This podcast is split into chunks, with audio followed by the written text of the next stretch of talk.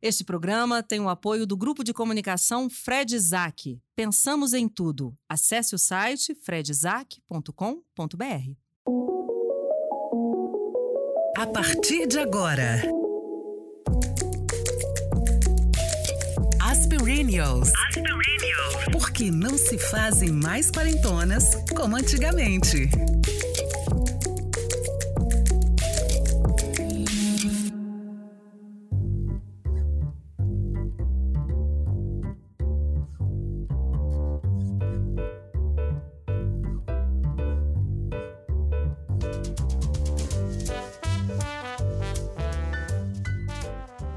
Boa noite, sejam muito bem-vindas e bem-vindo, bem-vindos. Bem-vindos. Bem-vindo. Este evento faz parte do Pátio Summer Days, que celebra os 15 anos do Pátio Savassi. A produção é de Felipe Martins. Alguns de vocês devem estar se perguntando, mas afinal de contas, que história é essa de perennials? E a gente explica. O termo foi criado em 2016 por uma publicitária americana, Gina Pell, em um artigo que rapidamente foi compartilhado em jornais e revistas do mundo todo. Frustrada pela maneira como o mercado rotulava os consumidores, separando-os por faixa etária, ela chamou de perennials as pessoas que não se consideram definidas pela idade, nem representadas por estereótipos. Nós somos perennials ou perenes. Por isso, nos reunimos neste novo projeto aqui hoje. As Perennials é um podcast feito por quatro mulheres entre 40 e 50 anos que não se encaixam nos clichês das suas idades. A ideia é compartilhar opiniões, receios, dúvidas e reflexões sobre a maturidade com outras mulheres e também com os homens, espalhados pelos quatro cantos do país. A gente não quer ser didático, didáticas, nem jornalísticas. Queremos uma conversa divertida, terapêutica, por que não? Muitas vezes, não é? E que vocês se sintam também tocadas, identificadas, felizes, como nós. E tocados. como nós somos quando estamos juntas, não é isso? Isso aí. Eu sou Fernanda Ribeiro, sou jornalista e estou muito feliz de estar aqui hoje. Eu sou Daniela Zupo, sou jornalista, é, sou peixes com ascendente em Ares e Lua Escorpião. E sou aquela garota que só gosta dos Beatles e não gosta dos Rolling Stones. Eu abri essa- assim o primeiro né, é, podcast e eu acho que isso fala muito de mim. Então eu repito essa apresentação, acho que vai virar uma biografia, assim, um mini currículo. E Boa eu, noite como- a todos, boa noite a todas, obrigada pela presença, obrigada ao Pátio pelo convite. E eu, como sempre erro, também falo que eu sou pisciana, porque nós temos duas piscianas e duas leoninas. Uma espécie de discriminação. Já perceberam? Um apartheid do zodíaco. Separaram a gente aqui zodi- zodiacalmente, é isso mesmo? Mas a produção? interação é boa dos signos É maravilhosa. todos, Porque a gente né? grava o podcast assim, né? É, a gente fica separadinho. Por signo. Juntos, porém separados. É. Então, eu sou Natália Dornelas, jornalista, é, leonina, com ascendente em Ares, aquelas que começam a falar lua, fala tudo, né? Porque a pessoa do mapa astral sou eu. E eu sou a mais calada do podcast, embora na vida eu fale mais. Mas quando estamos juntas, eu fico mais calada porque eu aprendo muito com elas. Boa noite, gente. Obrigada pela presença. Espero que vocês estejam curtindo ouvir a gente como a gente está curtindo falar para vocês. Eu sou a Cris Guerra, eu não sou jornalista, olha só que horrível isso. Mas eu atuo como jornalista. Escreve melhor do que muito jornalista. Ai, obrigada, Nath. Amigo é tudo nessa vida, né? Não. É, e eu sou uma garota de cabelos brancos recentes que, tá, que estão é, escandalizando a população e A tradicional família mineira. a tradicional família mineira. E está sendo uma experiência muito legal e eu queria também agradecer o convite do Pátio de estar aqui. É uma alegria. O Pátio é muito o nosso shopping, é praticamente o meu quintal. Eu conheço as pessoas pelo nome, venho muito, já tenho minha vaga predileta. É, eu moro muito perto e é uma alegria essa brincadeira que a gente começou, que, tá, que começou e rapidamente ficou séria. É muito gostoso quando a gente começa alguma coisa com muita vontade, com muita paixão e com muito sentido. É o, a receita das coisas. Então, boa noite. Boa, boa noite para todos. Gente, então vamos começar? Ué, achei que tinha começado É, já. não, A gente não começou, não? Ah, não, a gente nunca começa, né? A gente está sempre... Começando e recomeçando. né? A gente está sempre recomeçando, isso é muito perennial. Exatamente. Lembre-se de que você está sendo gravada. Não, não é melhor não. As pesquisas indicam que a maioria das pessoas depois dos 40, 50 se sentem menos ansiosas e mais felizes. Então vamos comemorar, pois a longevidade veio para ficar. Não tem outro jeito, né, gente? Também não tem. né? Não, tem, mas não Tem, é tão legal. Mas é. a gente não está afim, não é isso? Em 20 anos, o Brasil terá mais idosos do que crianças. Imagina. Então eu pergunto já para vocês de cara, o que é ser perennial para vocês? Eu acho que ser uma perennial, né, o ser perene, como a flor, né, ou as flores que têm um ciclo de vida longos, né, que são as flores perenes, eu acho que tem a ver com, é, no nosso caso, né, eu acho que isso se amplia para a raça humana, mas a gente está falando de mulheres, eu acho que são mulheres que continuam florescendo, né, que continuam pulsando, que continuam, que se consideram interessantes, relevantes, é, sensuais, inteligentes, incríveis, independentemente da passagem do tempo. Eu acho que o que, para mim, define a perennialidade é a curiosidade e uma certa abertura para a vida. Né? É, acho que é permanecer curioso é, em relação à vida, em relação às pessoas, não se sentir uma, uma fórmula fechada. Eu acho que é um, é um risco na vida você chegar num, num determinado ponto e você fala: eu já sei tudo, eu já sei o que eu gosto, do que eu gosto, do que eu não gosto, de quem eu gosto, de quem eu não gosto. Eu acho que a perennialidade ela te joga para esse lugar da descoberta perene da vida. Eu acho que ser perennial é, é se divertir bem mais, é sentir bem mais calor. Eu, ultimamente, eu acho que eu vou fazer um blog chamado Conquitocha Eu Vou. Porque realmente está difícil ultimamente. Mas a gente se diverte muito mais. É, as coisas são muito menos desdrama é, são muito mais de- é, desdramatizadas, né? Eu acho que é. Talvez eu, eu pense assim, que a vida começa um drama e vai virando uma comédia. É isso. Ficou bom isso, acho que eu vou parar por aqui. Tá. Anota isso, porque Ah, dá, alguém dá uma tá gravando? crônica. Legal. ah, é James, mesmo, é. Tudo dá uma James. crônica. Gente, Gente, tá o todo James, filmando hoje, não tem negócio de anotar, não. James É, é. Gente, anotar é perennial. É. É, e, e isso é um assunto muito bom. Pauta Anotar boa, gente. é Vocês vão ver que tudo, tudo que a gente conversa, a gente fala, nossa, isso dá uma ótima pauta. Nunca a gente vai parar de conversar. Talvez a gente morra conversando. Assim, não, aí. Ah, ah, tem, ah, pauta boa. Morte, coloca aí. Então, é, ser perennial, eu acho que é. Eu, no meu caso, assim, né? Em certos momentos, eu acho que eu tenho uns 90 anos. Eu sou uma velhinha, eu sou cansada, eu quero ficar em casa, eu quero. né? Eu tenho. Em alguns momentos, eu me sinto realmente uma senhorinha e acho delicioso, tá? Acho lindo, acho chique e adoro dizer que, que eu sou essa senhorinha.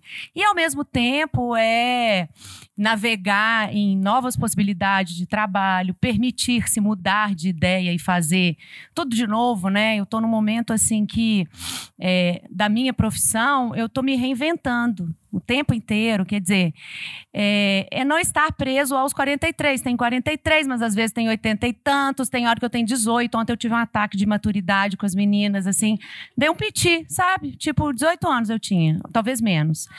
É, uns 5. Então, assim, é aquela permissão para você ser o que você é, se acolher de vez em quando também, né? Ver que você, como ontem, quando eu, eu dei esse piti, hoje eu falei, gente, amanhã eu preciso, né, é, dizer para as meninas desculpa porque eu dei um piti. É, pedir, pedir desculpas. Pedir desculpa é bom demais, É não bom. é? É bom. E é, são essas coisas, você vai ficando mais, mais tranquila, né? Menos, menos desesperada, se cobra menos e. e- é bom demais, eu tô achando, assim, é claro, gente, que, né, tem mais celulites, a, a, a minha taxa de gordura do corpo aumentou profundamente, né, o cabelo diminuiu, tem vários, né, contras, mas os prós também vêm, né, e são muito bacanas. Eu acho que é, é saber lidar com essas, as adversidades, a gente transforma com a ajuda da medicina, né, da tecnologia e vai das amigas. A gente transforma as, as adversidades em vicissitudes. Vicissitudes. Gente, adoro. Que palavra bonita, né, gente? Adoro falar vicissit- vicissitudes. Pra mim, ser perene é vida louca. Vida louca. Vida louca. Vida louca, vida louca, gente. É hormônio, não é? É quando eles mais é na adolescência e na quando é na maturidade. Porque um dia você se acha linda, não, tá tudo certo, é isso aí, tô bonita, e tô massa, tomara. Tem um dia que você olha e você fala assim: Meu Deus, por quê? Por quê? Como Neste mesmo dia, você pode mudar de ideia. Como adolescente, né? E aí você olha É, assim, é a o seu peito adolescência tá da caído, velhice, é. sua barriga aumentou, você não tinha cintura, agora não, você tinha cintura, agora você não tem. E aí, no outro dia você olha e você fala assim: "Não, eu tô gostosa. Tô gostosa, tô gostosa". Então assim, pra mim é vida louca, mas eu acho que o humor tem me salvado muito dessa história, porque eu acho que quando você tem uma cobrança menor sobre. Porque eu acho que a maturidade tem que ter uma vantagem, que é nos cobrar menos né, de, é, é, de nós mesmas. E eu acho que é você tem que ter um humor, gente. É você rir de algumas coisas que são. que na juventude, quando você é mais novo, é tão importante que hoje é uma bobagem e você se aceitar mais. Eu acho que isso é o clichê da maturidade, mas é verdade. Eu acho que a gente tem que se aceitar mesmo e porque é um processo e É. não tem jeito. Agora- Nós vamos aí até a morte. E a gente fala muito em Né? aceitação, né? Aceitação da maturidade, aceitação do envelhecimento. Eu tenho pensado muito sobre isso a partir do- dos nossos encontros, é, das questões que as pessoas trazem para a gente, seja como sugestão de pauta, seja comentando. E eu fico pensando que não é só aceitação, assim, isso é um pensamento novo na minha cabeça. Acho que eu não compartilhei com vocês ainda. Compartilha, Vou Dani. compartilhar. É, eu acho que tem a ver com. Porque a aceitação tem uma coisa também de uma, de uma resignação, não tem? Assim, não está subentendido que. Ah, eu aceito a velhice. Eu aceito que o envelhecimento venha, que, que- que também é, é, é, é Mas a isso. gente tem que admitir que É, não, mas- é uma não conformação, né? É uma É, conformação, É, assim. eu, eu onde eu quero chegar é que eu estou descobrindo com vocês, com a minha pesquisa nesse, nesse, nesse novo tema, né? Porque eu venho da cultura, enfim, agora eu estou olhando para esse universo feminino, na literatura, nos nossos encontros. Eu tenho pensado que eu tenho, eu tenho visto tantas vantagens, tantas vantagens na, na- na maturidade e em estar viva na maturidade, que eu acho que se trata também de viver intensamente. Eu acho que às vezes a gente precisa de tempo para sacar isso na vida, sabe? Assim, sacar que, que a vida está aí para ser vivida. Né? Eu acho que a gente perde muito da vida. E perde muito quando acha que está vivendo a vida louca vida, que a gente é jovem, a gente quer sucesso e a gente tem um plano, né? tem uma meta onde a gente quer chegar. Eu me sinto num momento, não sei se vocês compartilham disso, mas eu me sinto num momento em que eu estou menos preocupada em chegar a algum lugar na vida. Estou muito interessada no que eu estou fazendo aqui agora. E eu acho que isso é muito mais que aceitação. Eu acho que isso é viver intensamente como eu nunca vivi.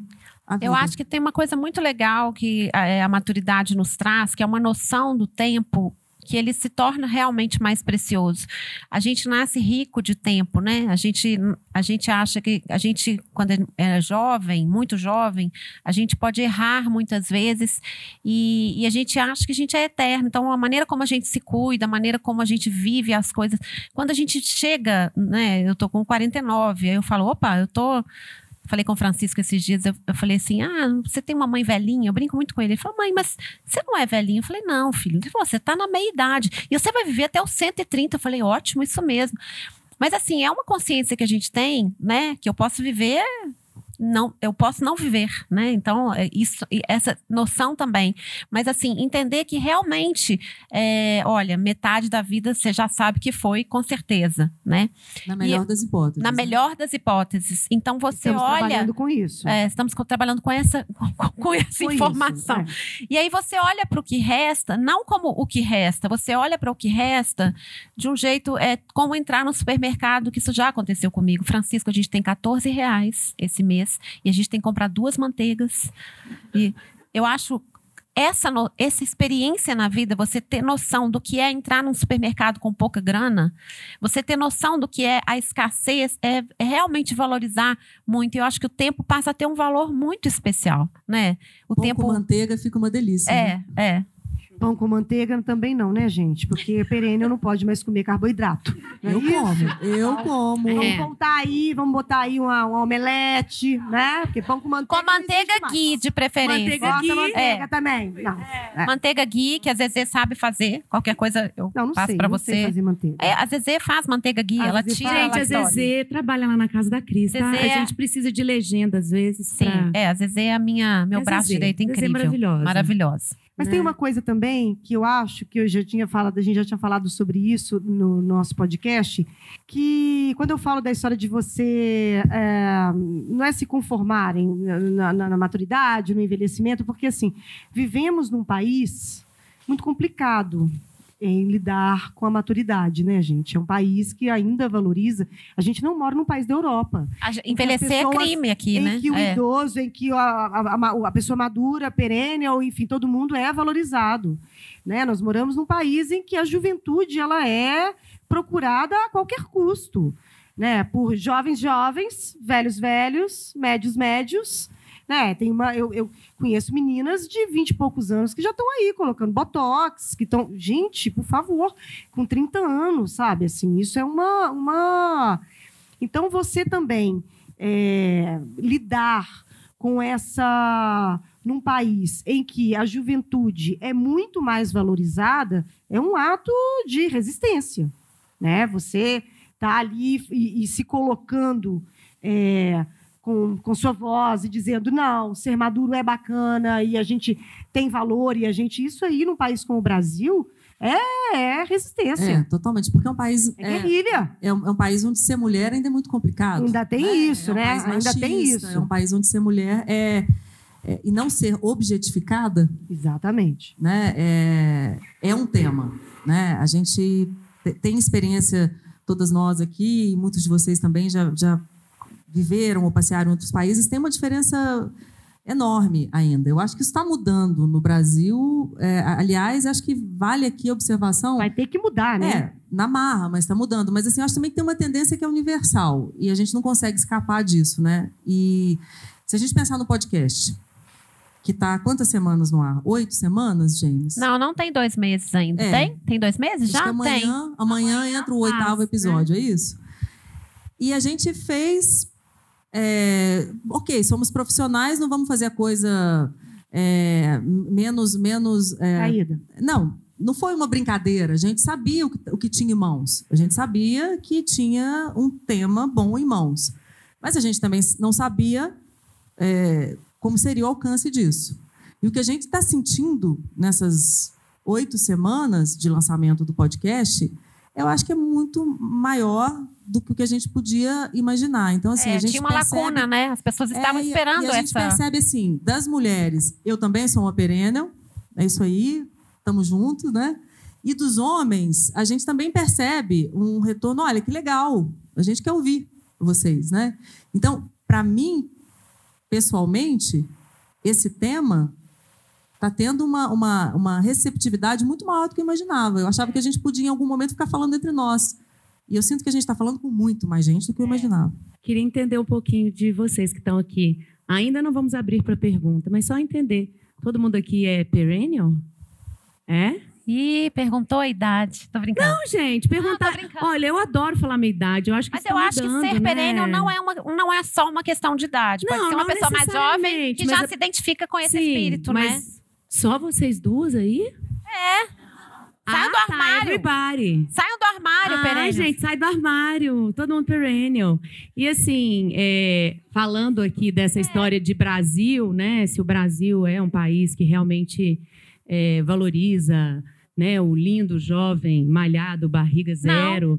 É, Tem isso, sim. Mas eu Não, acho. Brasil não. Não, não valoriza, não. Como? Queria te dar uma resposta. Não, ele não valoriza. O quê? O Os Brasil malhados? não é essa pessoa. Ah! Achei que você estivesse falando Gente, das um mulheres podcast mais é velhas. desse Tá? jeito. Eu dei uma Gente, viajada aqui na Gente, é plateia. vida real. Eu fiquei não viajando aqui na plateia, eu gosto de assistir a plateia. Não, Saber quem então, são as pessoas. é, mas eu acho assim que tem alguns movimentos acontecendo, né? A gente iniciou isso aqui em Belo Horizonte, mas a gente já descobriu que tem outras mulheres, até jornalistas, é, por sinal, né, que estão fazendo outros podcasts para falar desse momento. Acho que o podcast ele é uma possibilidade de nas redes sociais você realmente trazer um pouco de conteúdo, né? No mundo onde a imagem do Instagram é idealizada, instagramável, é, fica difícil às vezes, né? Eu não acordo linda todo dia, eu não estou afim de expor meu café da manhã.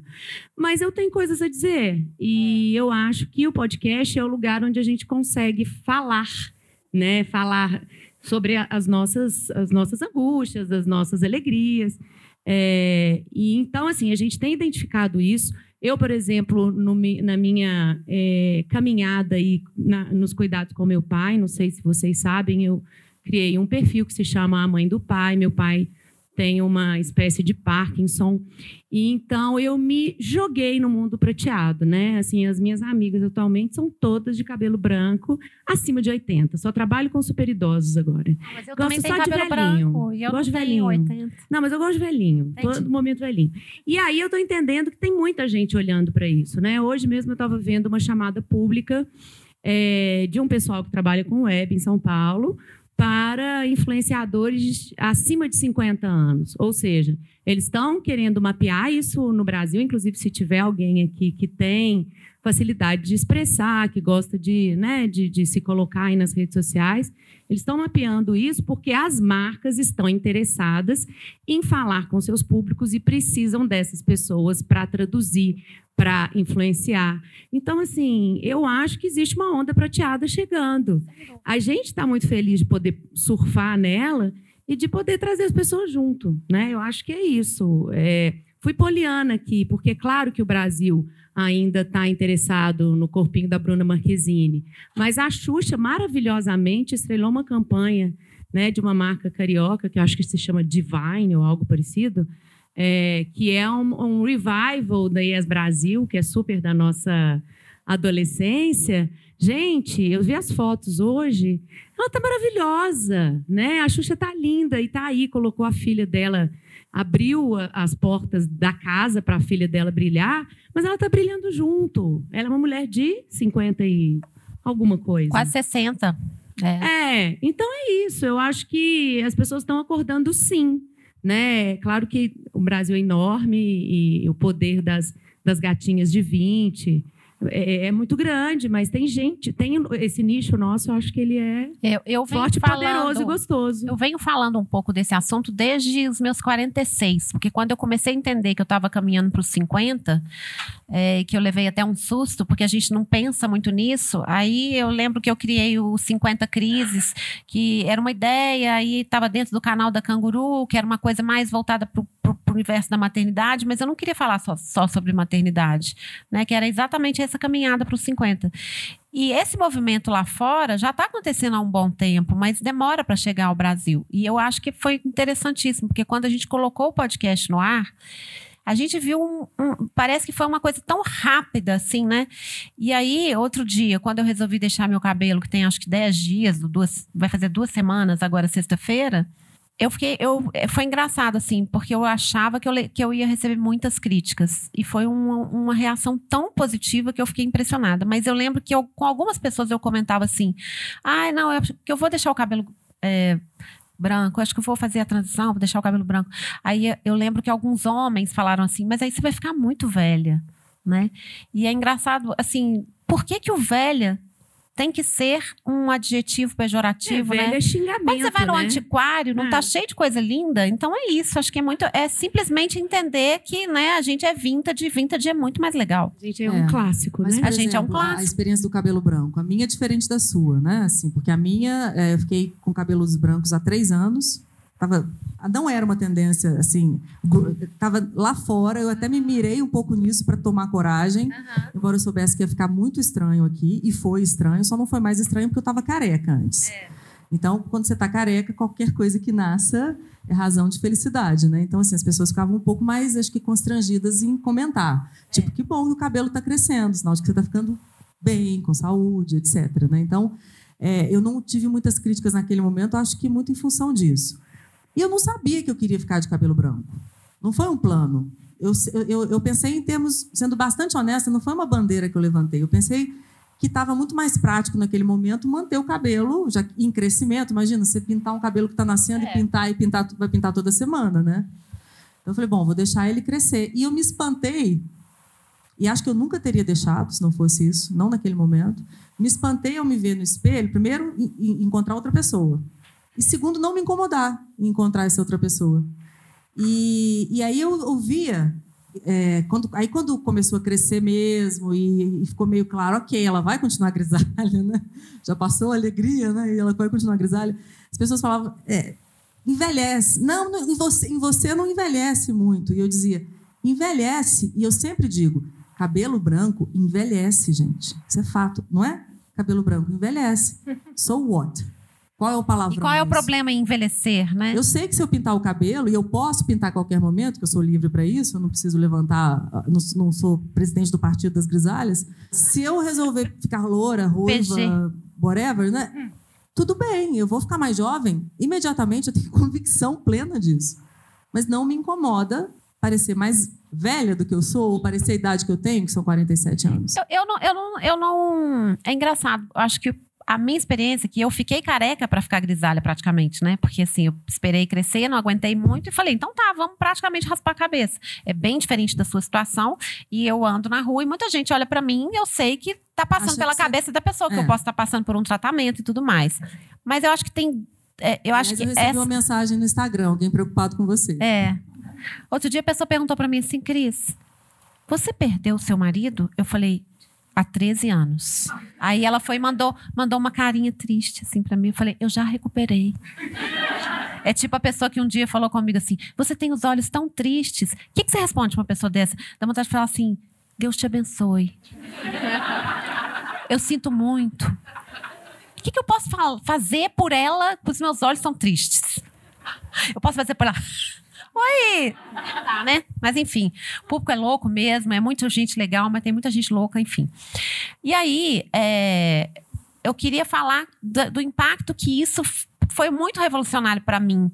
Raspar a cabeça, porque quando você vê uma menina jovem, com uma cabeça linda, uma pele morena, um lábio de mel, e ela raspa a cabeça, beleza. Ela é uma millennial ou, ou um pouco mais, mais velha do que uma millennial, mas tá ok, tá lindo.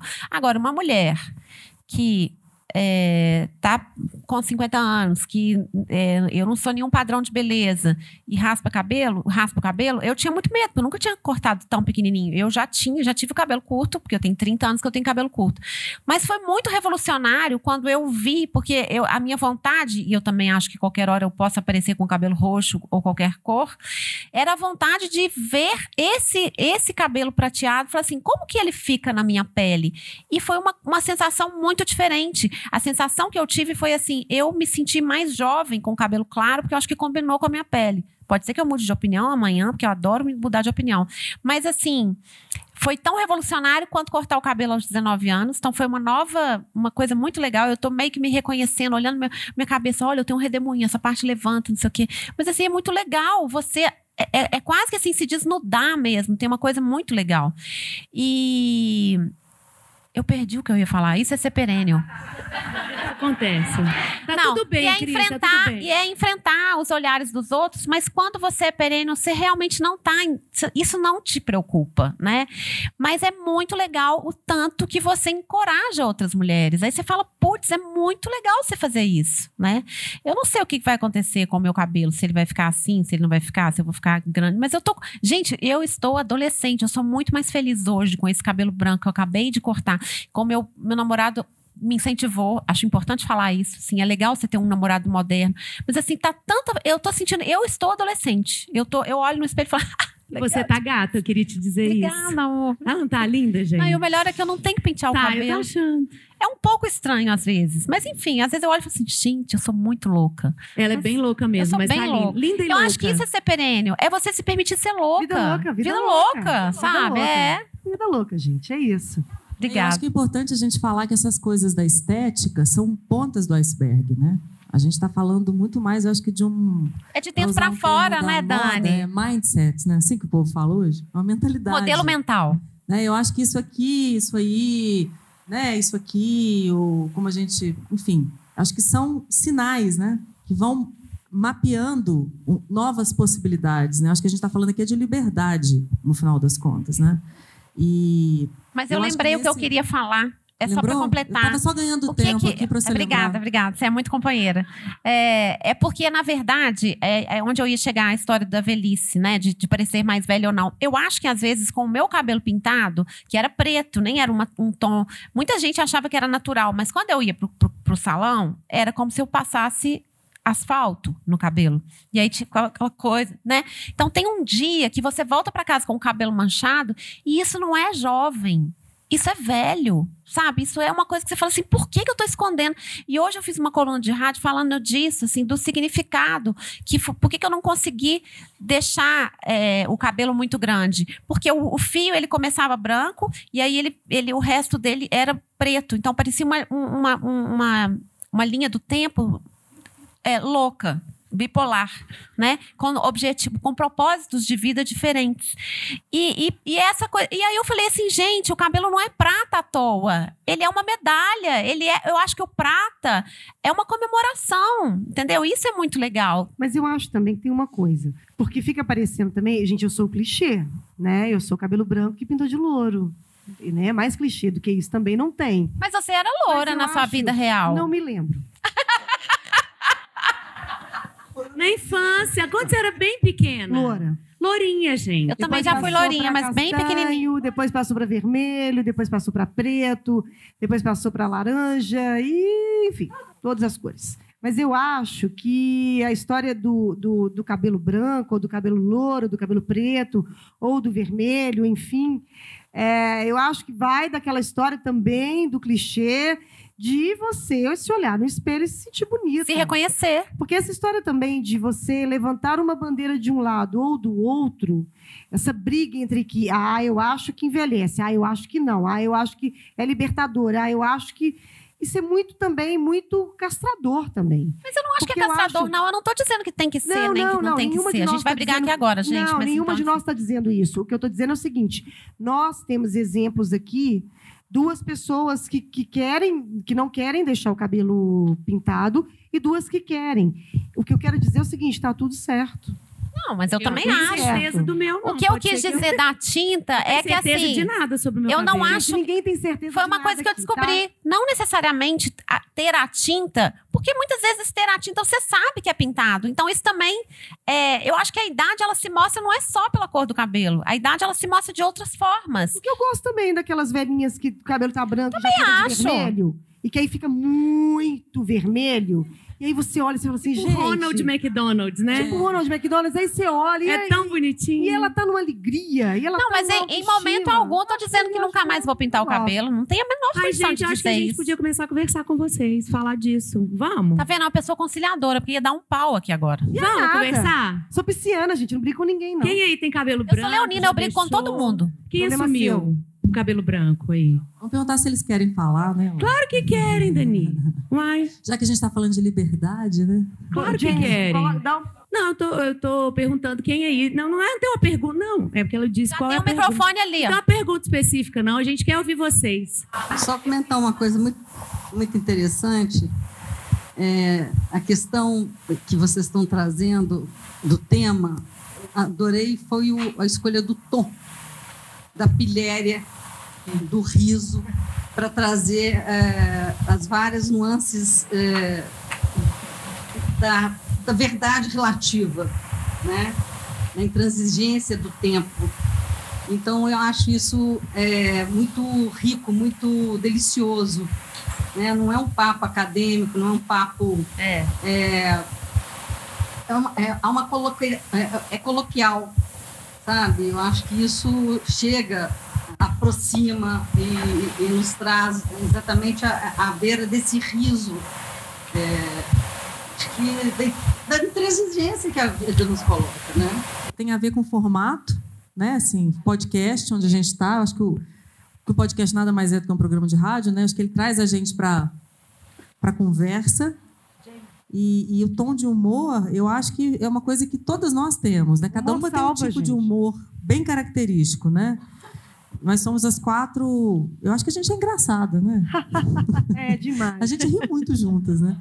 E eu acho que isso que você falou, num momento como que a gente está vivendo no mundo, eu acho que isso é, é, é tão importante é a, gente, a gente conseguir falar né, dessa questão feminina, é, falando sem, sem né, chegando talvez até mais longe. É uma revolução é. de alguma forma, né? Boa noite. Eu gosto muito do começo do livro. Desculpa, não vi que estava perguntando.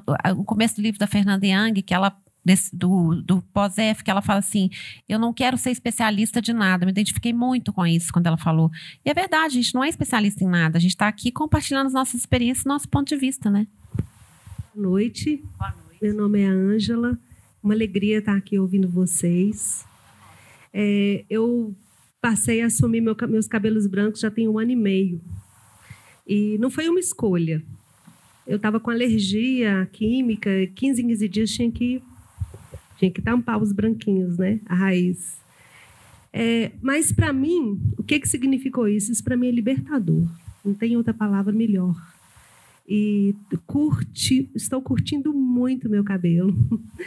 E pensei também que seria muito criticada, mas as pessoas estão gostando também. E principalmente eu estou gostando. Para mim, assim, foi uma decisão. É, que bom que eu tive essa alergia, que eu conversei com o meu dermatologista e que eu tomei essa decisão de manter meu cabelo. Estou gostando muito. Parabéns. Bravo. Obrigada, Ângela. Meu nome é Deni, boa noite. Eu sigo vocês, assim, todas vocês.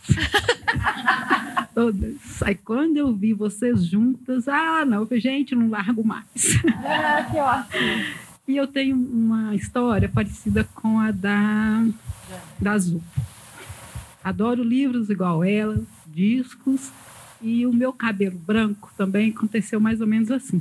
Eu nunca gostei de, de pintar, nunca gostei. É, eu sempre falava, não vou pintar meu cabelo, tenho que arrumar uma solução para isso. Aí eu comecei a passar renda quando ele começou a ficar branco. E ele, assim, ele fica, é só, a, é, ele fica todo inteiro, assim, a, a, Como é que fala isso? O fio, o fio. Aí isso para mim já foi uma coisa boa. Eu já ganhei com isso aí, porque quando eu fiz o meu, passei minha primeira renda, não, você fez luzes. Opa. Tá, só que renda acabou, estava acabando com o meu cabelo. Aí veio o câncer. E aí eu, o cabelo caiu, eu tive que raspar cabelo, aquela coisa toda, e eu também assumi minha careca. Eu achei assim, sabe? Eu sempre eu, eu queria isso. Eu falei, gente, eu vou aproveitar e quero ficar careca. Eu acho que esse negócio é legal. e fiquei careca, né? Tive que ficar, não tinha outra forma. E eu adorei também. É uma experiência, adorei, né? Interessante. É, não, gente, é uma coisa. E foi, eu peguei, eu, eu tive sorte também nisso, que foi no inverno que teve aqui, que nunca tinha. Ah, meu Deus. E assim, eu ganhei lenços maravilhosos e foi a festa. Para mim foi uma festa. E quando ele começou a nascer, branco, né? Ele já era, já estava e foi. E eu falei, quer saber da coisa? Vou passar essa renda, coisa nenhuma, que esse negócio estava acabando com meu cabelo. E eu estou gostando disso. Mulheres me apoiaram total. Tem gente que adora ter. Não, eu vou deixar, vou deixar meu cabelo. Não, tem que ficar bonito igual o seu, que não sei o quê. Altos elogios. Os homens já me olham meio assim. Ainda mais com o cabelo curto. Eu tava, eu gosto muito de rock, eu, eu vivo muito em pessoa, é, com gente muito mais nova do que eu. Não porque eu quero, a vida me fez assim. Eles gostam da minha companhia. Se bem que a nossa gosto. turma de roqueiro está ficando velha, né? É, mas é, mas é ainda bem, assim, bem. E eles gostam da minha companhia. Aí o menino vira para mim e fala assim: Olha, legal esse cabelo seu. Admiro quem tem. Assim. Mas eu prefiro cabelo grande. Eu olhei para ele assim. Igual ela falou: Né? E daí, né? E o Não, Kiko, né? É. bem curtinho. Eu vou explicar isso tudo para ele, eu vou começar a contar minha, minha né? Eu não, não vou não. Só ri para ele. Legal. E saí. Aí, o que que acontece? Isso não é problema, gente. Não é. Eu não sinto isso problema. Eu adoro. Como ela falou, se eu quisesse pintar, também não seria problema. Eu acho que isso é uma característica bem perínea. Quando vocês falaram isso pela primeira vez, eu fui lá correndo para saber essa- historinha que você falou. Né? Opa, é isso? Eu sou isso. Eu sou isso, eu sempre fui isso. E eu sempre aparentei menos idade do que eu sou. Sempre aparentei. Todo mundo fala isso. Tanto que os meus namorados, não que eu procure, mas a maioria tudo é muito mais novo do que eu. Eles aparecem, eles vêm. Verdade, Daniela, verdade, verdadeira, verdade, verdadeira. Eu não tenho também essa coisa, eu não tenho esse preconceito. Mas aparecem. Então, aí, Você não tem preconceito contra os garotos mais jovens, né? Não, e nem os mais velhos, não tem. Já que tá aí no mercado, né? Pois é, mas venham, venham até mim. Tamo aí, né? E, e eu vou te falar uma coisa, e isso é também não está atrapalhando com meus cabelinhos assim, não. Tenho Como que você chama que mesmo? Edenir. Então, deixa eu te contar. Eu tava vendo uma matéria que eu amei. A vovó do Tinder. A vovó do Tinder já teve muitos encontros. Ela tem 77 anos. Gatíssima, linda. Então é isso, né? Nós somos isso, gente, não tem que ter vergonha de Vovó do Tinder. Na E verdade, na verdade a gente, a, a gente tem que pensar o seguinte: a gente fica falando de todas essas, né, da, da, da menopausa, do, do- da celulite, do cabelo branco, de todas as coisas assim. Gente, nada é problema, sabe? O problema é você não ter saúde. Mas de resto, poxa vida, você vai tocando, a gente se vira nos 30, entendeu? Eu acho que tem uma Você coisa. vai aí, é. Acho sabe? que tem uma, uma coisa que eu queria falar, que a gente tem descoberto juntos, assim, para além dessas questões todas, é, e a gente fez um podcast sobre a Fernanda Young, né? Assim, quando ela morreu, porque a gente entendeu, porque a gente ficou muito impactado com a morte dela, porque a gente entendeu que ela era uma, um ícone da, da, da perennialidade, assim, É. uma mulher que foi perene antes de, de existir essa- esse rótulo, é uma mulher que peitou muita coisa, que se deu muito mal, né? Uma grande cabeça, uma grande intelectual que nunca foi levada a sério de verdade no Brasil. Ela foi uma é precursora em várias É, coisas. não, mas né? ela era. As pessoas não entendiam. o- os intelectuais acho que não entendiam o humor dela suficientemente. Ela, que- ela quebrava. Ela fica no meio. paradigmas, E aí né? isso é foda. Ela era engraçada demais, é, ferina demais para ser uma, uma, uma respeitável intelectual. É, e ao mesmo tempo era cabeça demais para ser uma global, simplesmente assim. Né? Então ela ficava ali sempre no limbo, né? E ela sofreu muito.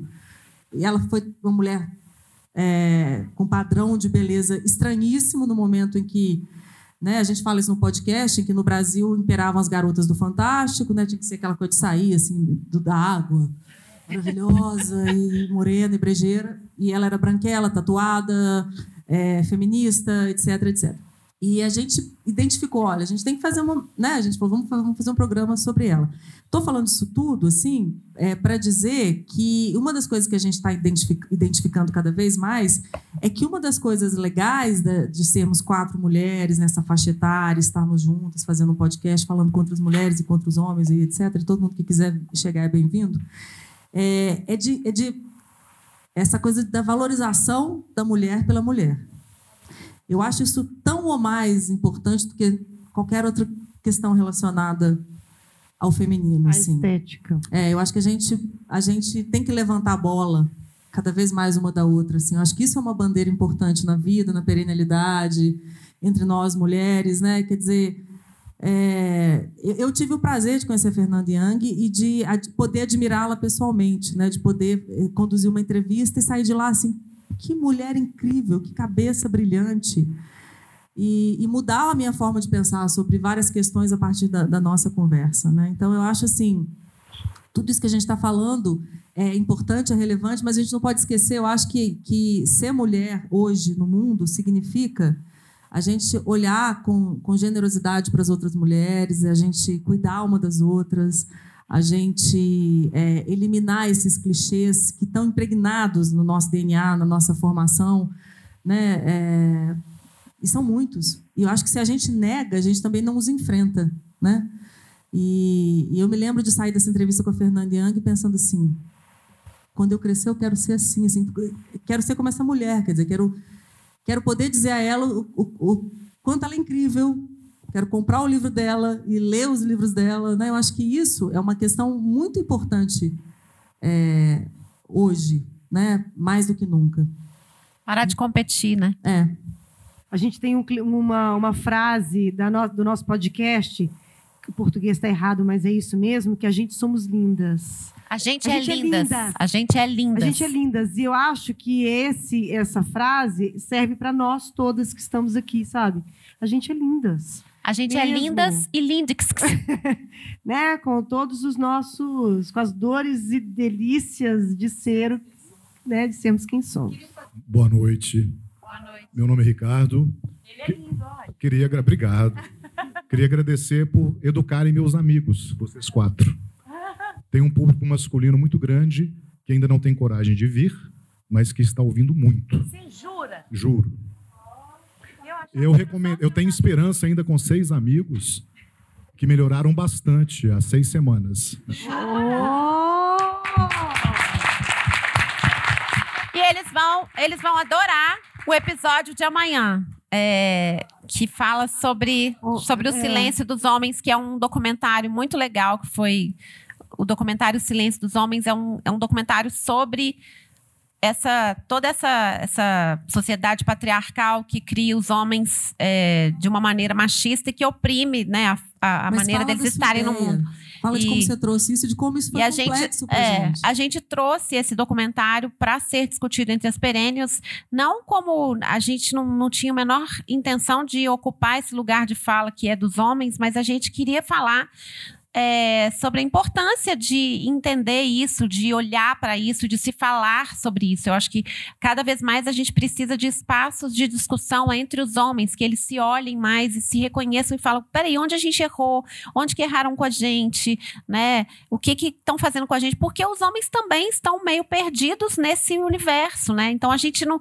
É, o que me incomoda no movimento feminista, e eu sou feminista, é quando ele se torna alguma coisa que é contra. Né? A gente tem que entender, a, gente, o, o, a palavra feminismo não significa o contrário equivalente ao machismo, significa alguma coisa que está que tá, é, é, lutando por respeito e igualdade, igualdade né, proporcional a cada sexo. Então, é, a gente trouxe esse assunto, a gente também não falou como especialista, mas acho tão necessário a gente falar sobre isso e é muito legal quando a gente tem homens que ouvem essa história. É muito legal, muito, é muito reconfortante para a gente. É só uma consideração, porque hoje eu li uma pesquisa super bacana de um instituto que chama Consumoteca, não sei se vocês já ouviram falar. Não.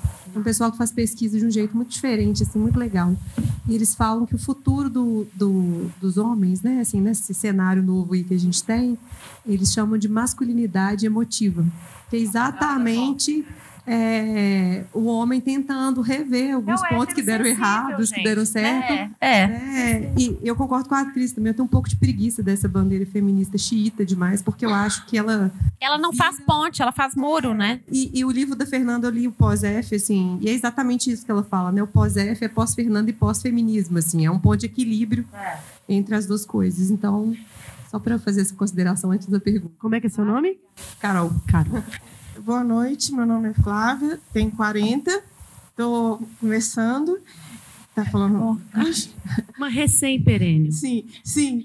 E, ô Cris, eu adoro você no Sempre o Papo, acompanho sempre você, mais alegre. Ah, obrigada. E eu queria falar por que, que somos tão desunidas, às vezes cruéis umas com as outras. Por exemplo, eu tenho uma cunhada que ela fala: vou fazer uma campanha para você pintar seu cabelo, porque agora eu estou começando, com bastantes, e eu não quero pintar, eu, tenho orgulho de ser natural. Eu, eu quero continuar, eu quero manter-me natural. E sempre as críticas vêm de nós mulheres. E a gente às vezes vê na mídia lá, no Instagram, nas coisas, que, não, que nem é verdade. Um corpo com. Como é que fala? É, Photoshop, né? E, e por que, que a gente é tão cruel umas com as outras? Igual você falou você, que a gente tem que nos valorizar. Por que não valorizarmos e sermos parceiros como os homens são? Igual a Cris falou, o Richard Gere, todo mundo, mulher fala, adora o homem grisalho. Mas não é assim. A gente não vê essa união entre as mulheres. E é tão bonito, a Meryl Streep, gente, aquele cabelo dela no Diabo Veste Prada, é a coisa mais né? maravilhosa, é elegantíssimo, muito mais que o Natal Loura. É isso. Só- Fala com a sua cunhada para escutar sua- as perennials.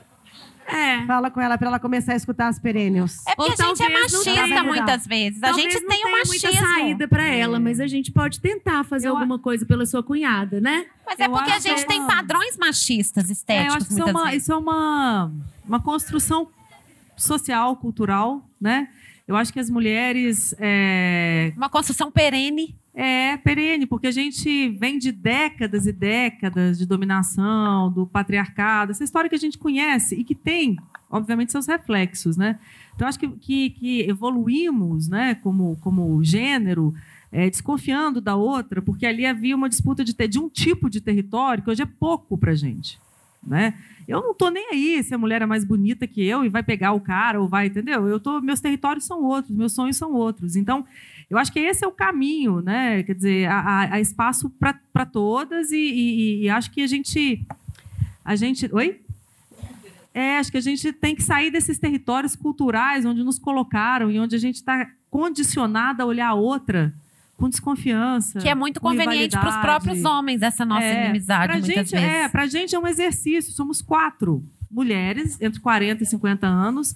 A, a- a gente faz um exercício constante para evoluir também, para nos olhar sempre como parceiras, porque existem momentos em que você está ali e se você bobear, o padrão cultural é de, sabe?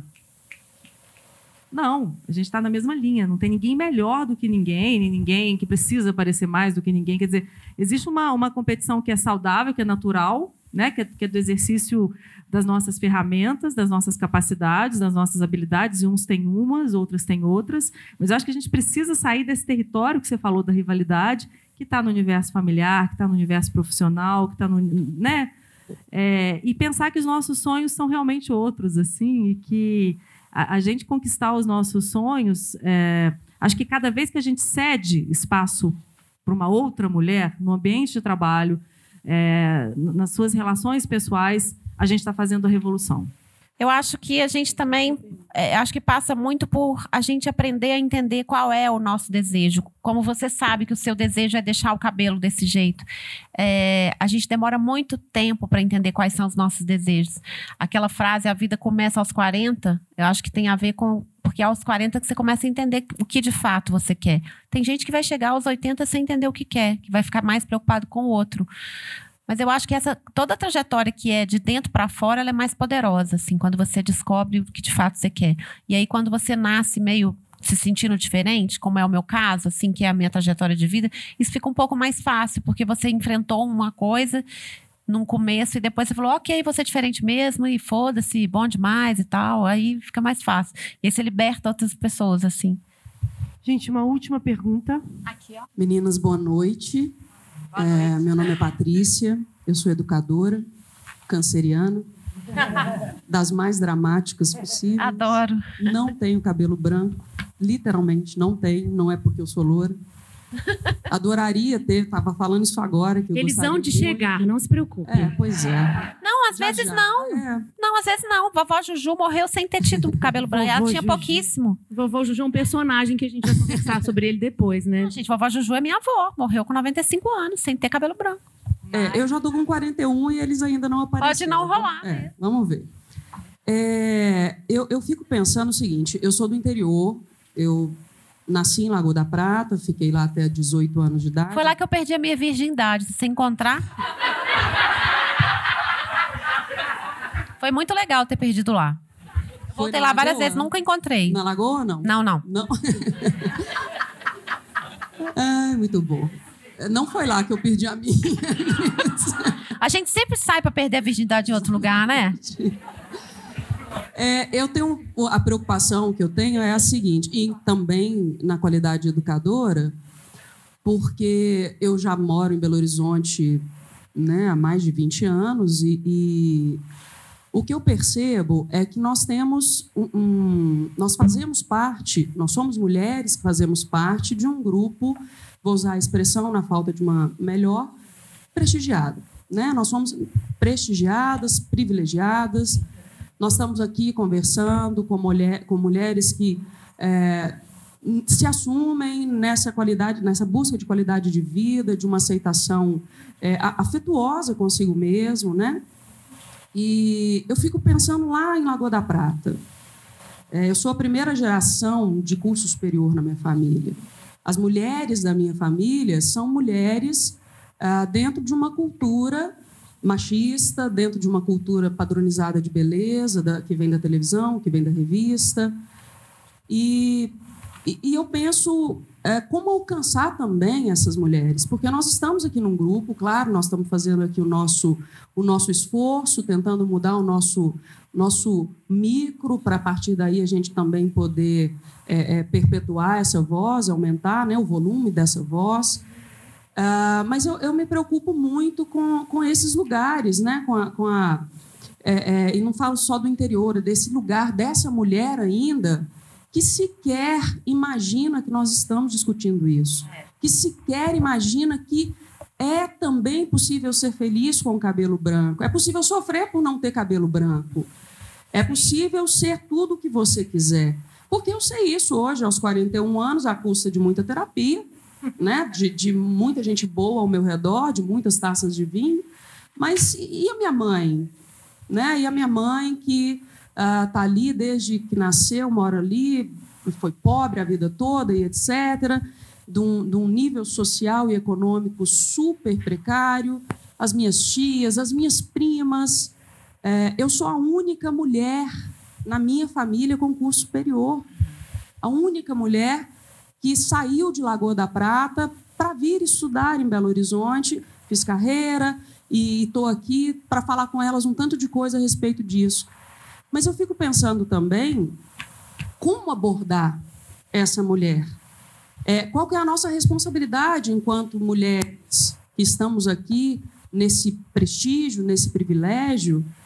É, o, o que, que nós podemos fazer para amplificar essa, essa nossa voz para chegar nessas mulheres? E não para fazer com que A ou B mude de ideia, mas para que elas possam também saber que existe um mundo para além daquele padrão que foi criado pela televisão, pela revista. Eu acredito no micro. É isso aqui que a gente está fazendo para você ampliar. É, não tem outro jeito. Porque. E você está falando da sua realidade em Lagoa da Prata. A gente nem chegou no norte do país, a gente nem chegou nos, nas Índias, nem chegou nos, na, nos negros, a gente nem chegou nas, na, nas pessoas que moram na favela. Então, assim, eu acho que é aquela história, é cada um vai fazer sua parte, que é da parte das mulheres, do feminismo, da parte do lixo, da parte do é o micro, porque o macro ele ele é muito macro e eu acho que a gente não dá conta de tudo. Então você que é a primeira da sua família que foi, então você vai voltar e vai conversar com essas mulheres. Alguma pulga Atrás da orelha você vai colocar ali, que vai conversar com outras mulheres, que vão dormir e se questionar em algumas coisas, porque é assim que elas acontecem. Mas eu né? acho, mas eu acho que tem um outro elas já ponto. estão atrás dela, exatamente. Porque na verdade mas eu acho que assim, tem um nós ponto somos também. agentes. É a maneira de somos falar, é, é, é tornar a comunicação mais acessível. Eu acho que, acho que como comunicadoras, quando a Alicia citou que a gente está aqui não teorizando e sim falando sobre as nossas experiências e não como especialistas de nada, a gente quer abrir a conversa, e acho que é, é isso que tem o poder, para todo mundo, tornar acessível, ou seja, escrever um, alguma coisa ou falar alguma coisa que chegue a todo mundo. Acho que a gente tem essa função também. Mas isso a gente chega a ela. Não, mas ela gente... vai chegar nas outras, entende? É, não, mas a gente Então, pode é uma- chegar é a uma várias ponte. pessoas. Eu, né? a- eu acho que, na verdade, você tem essa possibilidade de dividir com elas as coisas, mas às vezes, quando a gente é esse personagem que saiu, a gente é muito admirado, mas ao mesmo tempo a gente tem uma resistência familiar, né? Então, assim, eu acho que uma forma é, muito legal de introduzir alguns assuntos é através de filmes, sabe? É, é um Netflix ali que você indica. Por exemplo, tem um filme que chama. Ai, gente, eu sei o título dele só em, em inglês. Fala, Nath. Que é que a menina raspa a cabeça. É o. É por um fio. Por, um, fio. Por exemplo. Esse filme, ele, ele pode trazer uma reflexão. Ela tem um cabelo anelado. de beleza. Então, assim, eu acho que tem essas maneiras que são mais fáceis do que você chegar É arte, né, como a gente? educadora da família, porque isso pode ser muito bem-vindo, mas também pode gerar aquela resistência. né? Então, eu, eu gosto muito de usar os filmes como Nosso tempo acabou. uma maneira de, Eu só quero responder né, de trazer é, assuntos que às vezes são difíceis de você tocar. Então, você trans- transfere para alguém e depois você comenta. Eu acho que é uma maneira. Não Eu sei vou- se eu te ajudei de alguma forma. É, eu, eu acho que. é, eu, eu, eu acredito muito nisso aqui. Eu adoraria ter um talk perênios Brasil adentro, Brasil Não é à toa afora, que as rodas Brasil de conversa são tão comuns hoje. ideia, Eu acho que isso aqui é muito eficiente. Assim, eu acho que esses, esses encontros presenciais, eu, eu realmente. Eu falo por mim mesma. Eu já me transformei muito através desses encontros. Então, eu acho que a gente faz um podcast. É claro que a gente não chega a todas elas. É claro que a gente está, né? A gente tem restrições de alcance. Mas a gente quer ilusão. chegar a todas elas. Ou Adoraríamos, seja, seria maravilhoso. Não chegamos, não chegamos, não chegaremos com o podcast. É claro que não. Sejamos realistas, não chegaremos. Mas não estamos, não fechamos nenhuma porta. Só não podemos estar onipresentes, né? Agora, eu acho que é, esses encontros, né, eles, eles, eles têm um poder, não só, como estou falando das perênios, né, estou falando de tudo que é possível organizar com a presença de outras mulheres, né, com grupos comunitários. E eu acho que tem uma palavra que ela é meio, ela é meio desgastada, assim, mas é, é que é preciso, que eu acho que é o, é o que você é sobre o que você está falando, é o que você está se referindo, é desenvolver a autoestima das mulheres, assim. Eu acho que isso é, isso, isso, isso é um empoderamento maravilhoso, assim. Isso, isso para mim é um dos das formas mais verdadeiras de empoderamento. Você mostrar para as pessoas o que elas podem fazer, né? Quem elas podem ser na nas, na, da plenitude da sua, da sua existência. Né? Eu acho que tem mulheres que nem imaginam o que elas podem ser e fazer. Então, você precisa de pessoas que sejam esses agentes, né? independentemente de em que situação. Acho que isso é, é, é, é o caminho. Assim, Eu acho que são vejo. histórias de vida, na verdade. Eu ando muito pelo Brasil por lugares inimagináveis, porque eu dou palestra, muitas palestras, falando da minha história. E eu tenho uma experiência de falar com, com detentas, pessoas muito simples, de chão de fábrica. É claro que não chega a todos os lugares, mas é muito possível a gente estabelecer diálogos. E, e é exatamente você dizendo assim: olha, eu não sou melhor, não sou mais. Não existe isso, eu estou aqui para aprender com vocês, né? E eu acho que esse tipo de coisa é muito um paralelo, possível. por exemplo, a questão do câncer de mama. Eu, às vezes, vou falar com mulheres como eu, que se trataram da melhor maneira possível, no melhor sistema de saúde que o Brasil pode oferecer, absolutamente privilegiado. Absolutamente privilegiado. Isso não é a realidade das mulheres brasileiras que têm um diagnóstico de câncer de mama. Deveria ser, mas não é. Algumas nem têm acesso, nem dá tempo de ter acesso ao tratamento que eu tive. Então, quando eu converso com um determinado tipo de mulheres, eu estou falando de um de... é a mesma experiência, mas eu estou falando de uma coisa. Quando eu vou, num, às vezes, num, num hospital da, da, rede pública, eu vejo mulheres que têm problemas com a passagem de ônibus para fazer quimioterapia. Então, assim, a gente está falando de autoestima, a gente está falando, mas a gente está falando de outras coisas mais profundas também. Né? Então, eu acho que eu entendo perfeitamente o que você está falando. E foi através dessa experiência que eu, que eu comecei a perceber. É, e, ao mesmo tempo, eu acho que somos todas mulheres, com os mesmos anseios. Eu acho que sim. Gente, vamos continuar conversando ali no cantinho, porque a gente vai ter que terminar. Tá todo Vamos. mundo fazendo assim para Já mim. tô ó. apagando a luz. A gente continua a conversar, mas sem. Vamos ter. Aí Tá? já tô acendendo a luz, na verdade. Muito é obrigada, gente. Muito obrigada. Obrigada.